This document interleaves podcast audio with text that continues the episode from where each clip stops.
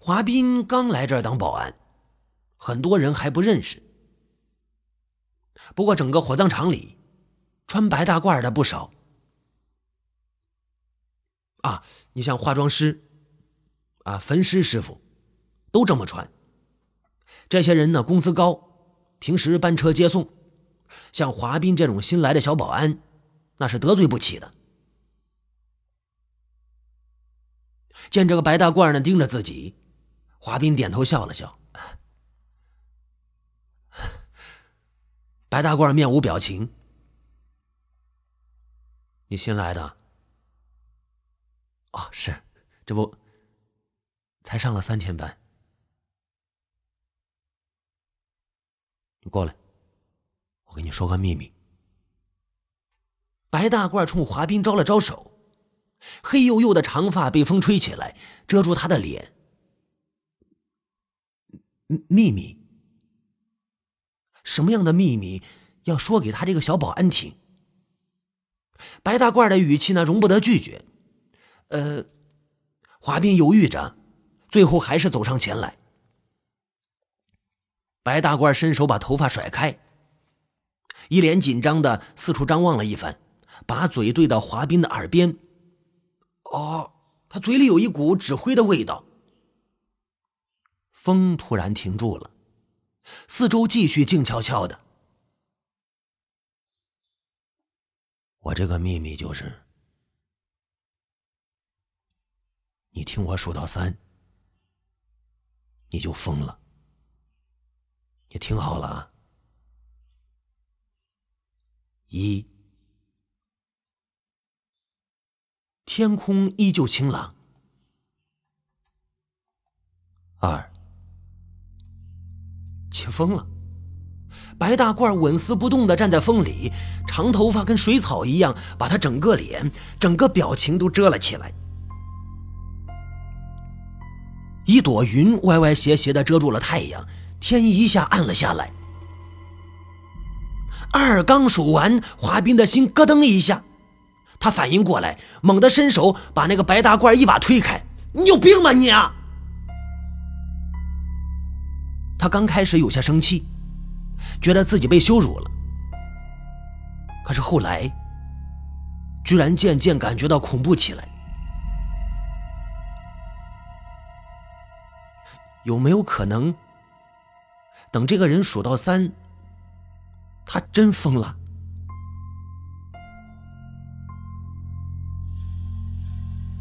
你在路上走路，有人对你说：“你今天要发财了。”你不相信。你在路上走路，有人对你说：“你马上要疯了，晴天霹雳。”他是低微的保安，可是也不能随便让人轻贱呀。认都不认识，凭什么咒自己疯啊？白大褂被华斌一推，向后退了一步，喉咙里却发出咕咕咕咕的笑声，一边笑呢，一边拍手。华斌这才注意到，他的手又黑又脏，长指甲盖里面也都是泥垢。你过来，你听我数完。你听我说完，白大褂突然沉下脸来，他恶狠狠地盯着华斌，一步步地逼了过来。有那么零点一秒，华斌觉得自己要疯了。白大褂逼近，他在后退，却感觉自己背后凉飕飕的。他怀疑，怀疑有一个一模一样的长头发白大褂正站在他背后，带着猜不透的恶意，一样看不到表情。这人是个疯子，你别理他。远处传来小谷的喊声。小谷是华斌的同事，大学毕业没几年，来这里当保安了。他比华斌早来几个月，对北地陵呢自然更熟悉。小谷几步之间就跑到华斌的跟前，拍了拍他的肩膀：“华哥，你别怕啊，下次再遇到这个疯子呀，别跟他啰嗦，直接赶他滚蛋。”哦。华斌哦了一声，心里石头落地了。他从口袋里摸出了半包烟来，递给小谷一根，自己也点上了。白大褂呢，显然有点怕小谷，他脸上肌肉抽搐着，后退了两步，却还不死心。给你说个秘密，你听我数到三，你就疯了。他对小谷说道：“一、二、三。”小谷嘴里叼着烟，笑着看白大褂。说完了吧？说完了，滚！小谷扬了扬手里的警棍。白大褂像一阵烟，翻滚着飘出了大门。大门外是公路，公路的另一侧是一大片的荒草地，野草长得齐腰深。白大褂呢，一边跑一边笑。路上一辆车差点碰到他，最后他滚进了荒草地，没了踪影。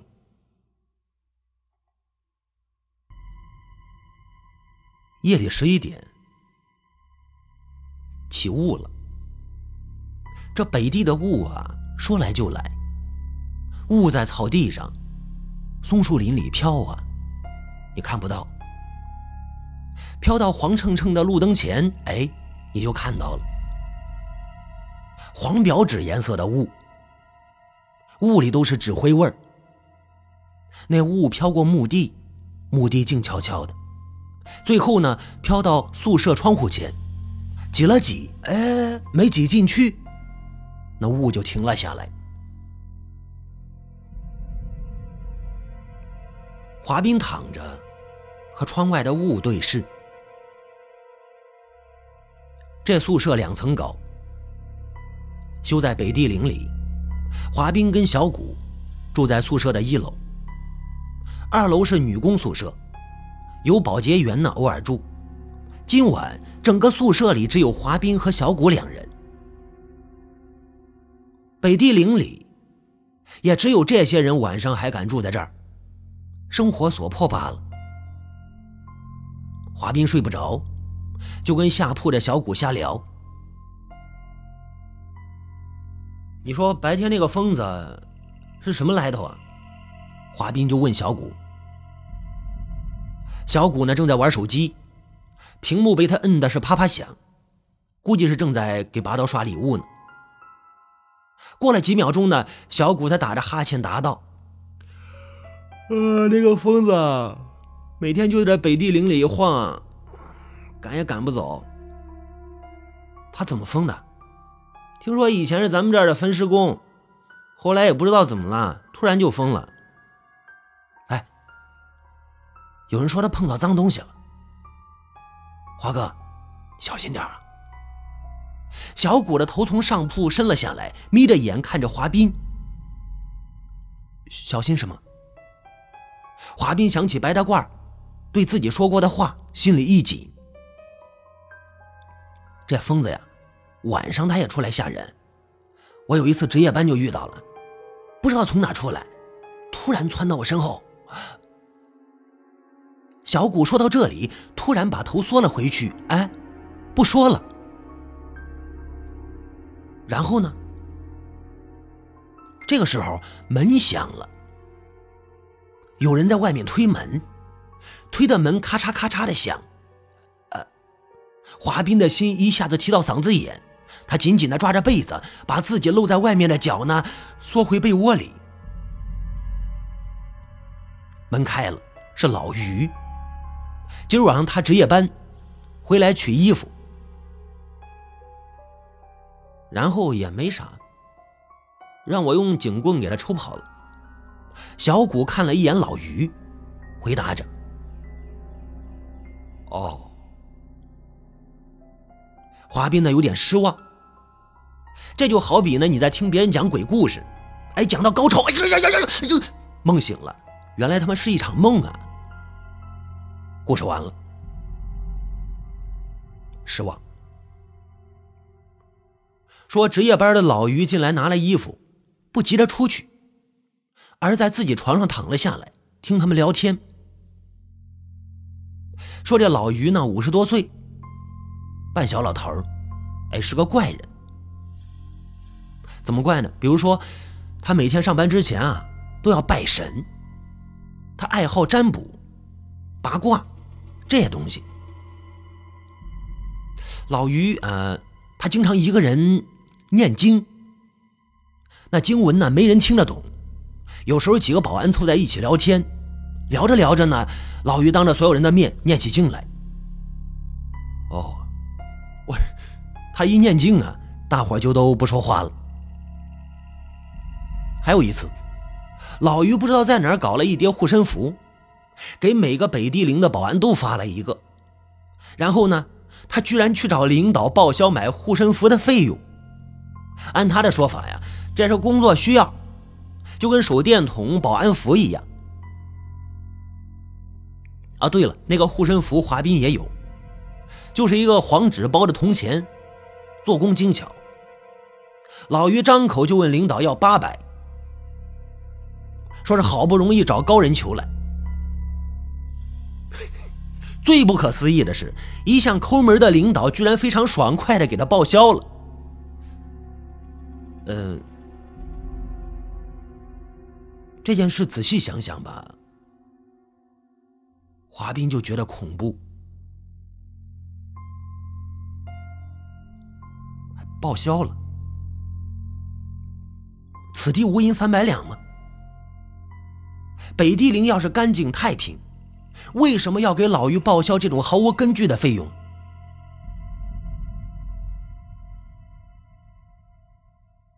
刚开始还觉得好笑。所以说，其实很多小事儿啊，不敢仔细推敲。你一仔细推敲，你就能发现其中的恐怖了。那个护身符就装在华冰的贴身口袋里，从不离身。老于呢，听着俩人聊着，突然插了一句嘴：“那是保安。”“谁谁是保安？”“那个疯子，不是焚尸工。”是这儿的保安，后来疯了。老于说完，披着衣服就出去了。保安，哦。老于走后，宿舍里一片寂静。一只叫不上名字的鸟，浑身漆黑，停在窗外的树上，一动也不动，就好像，好像一块雕塑。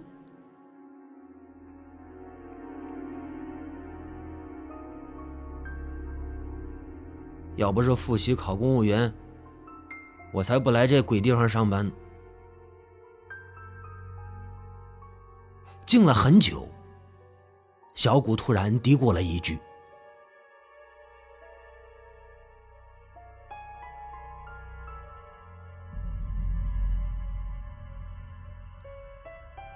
华斌在这里呀，度日如年。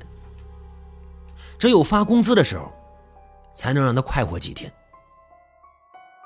北地陵给保安开的工资是不少的，可这里的保安大多呢都干不久，来来走走，春去秋来，再苦闷的日子也有希望。自从华斌遇到了白小玉，他就知道自己的春天来了。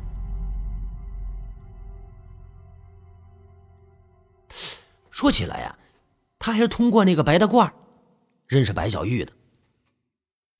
白大褂那天呢是分外的脏，他把白小玉缠住，想把自己最肮脏的秘密说出来。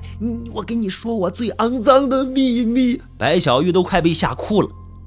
这个时候呢，华斌出现了，英雄救美，老套的故事。白大褂落荒而逃，噔噔噔噔噔噔，头发被风拽着，像一大把野草。白小玉二出头，扎着马尾辫，说话软软的，模样算不上漂亮，呃，却给人一种想去保护的冲动。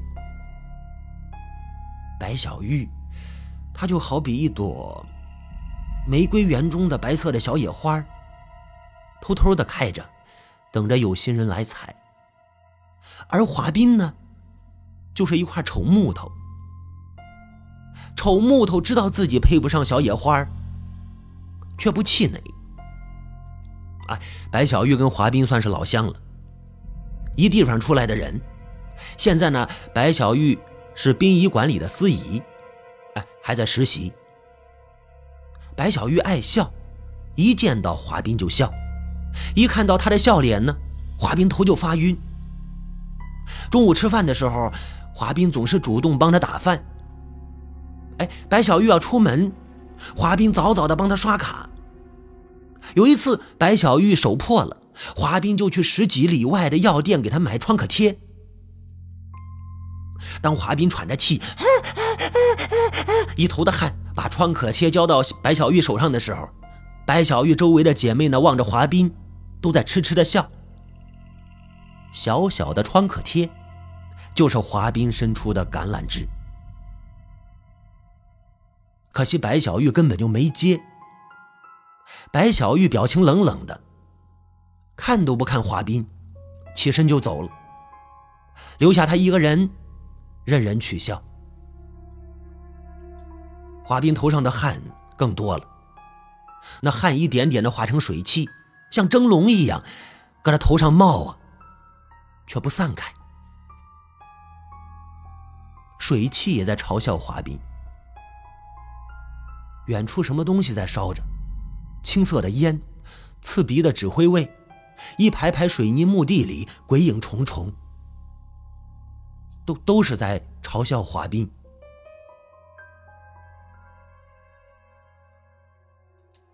爱情啊，就是一颗种子，一旦在你心里种下了，就轻易拔不出来。这天下班呢。华斌回到宿舍里，心情不错，满怀希望。自从遇到了白小玉，他怎么看着北地灵啊，都觉得顺眼。小谷还没下班，老于呢一直神神叨叨的，最近行踪飘忽，整个宿舍里就华斌一个人。安安静静的，啊，就这么躺着，脑子里开始胡思乱想。哪天自个儿捡着钱了，娶了白小玉，俩人远走高飞。白白大，他又想起那个白大褂那个白大褂至少从前他跟自己一样，也是这里的保安。然后，这个人怎么就疯了？他是看到什么了？经历什么了？不是他每天在这北地陵里游荡，吃什么，喝什么呀？他嘴里为什么会有一股纸灰味儿啊？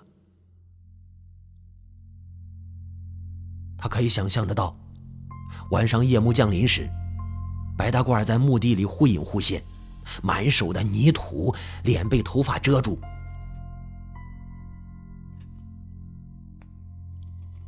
胡思乱想呢，哎，有人进来了。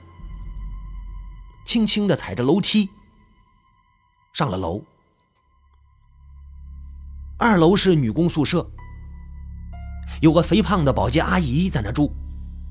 保洁这会儿不在，那上楼的声音又如此轻巧，只能是一个人，谁呀？白小玉呀！这姑娘只有在午休的时候才可能来这里休息一会儿。可这会儿都下班了，她来干什么？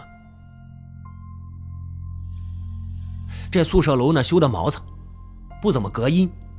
晚上在一楼可以清楚的听到二楼保洁阿姨的打呼噜声。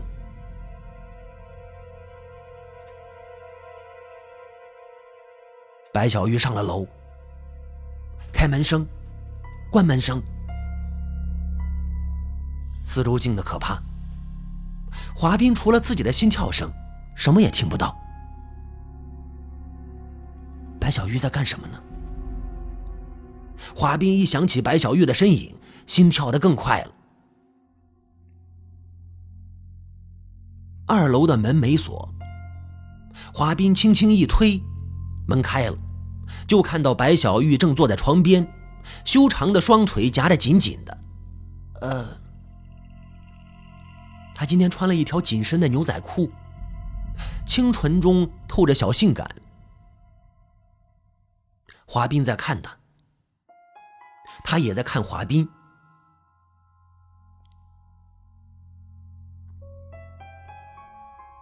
小玉。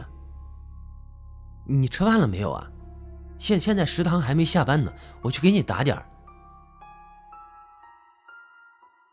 那个。你是不是有什么心事啊？白小玉不说话。呃，华斌一下就觉得局促了。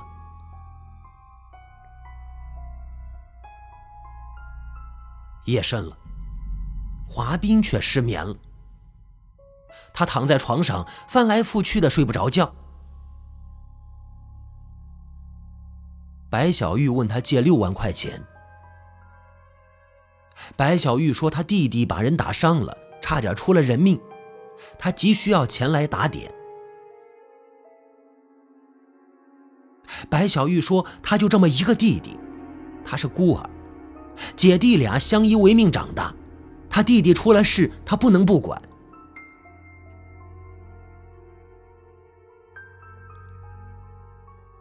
华大哥，我喜欢你，我也知道你对我好，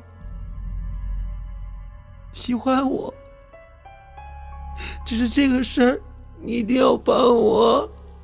当时在二楼宿舍里，他娇小的身躯躲在华斌的怀里哭，华斌的嘴鼻里闻着白小玉花儿一般的体香，把她抱得紧紧的。他趁白小玉不注意，偷偷在她头上亲了一口。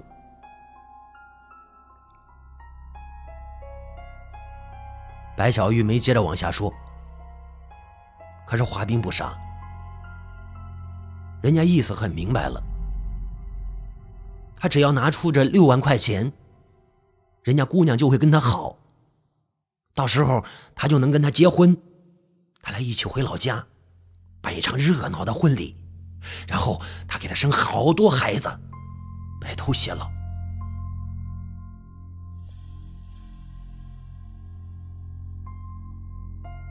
华斌三十岁，残疾，做着低贱的保安工作。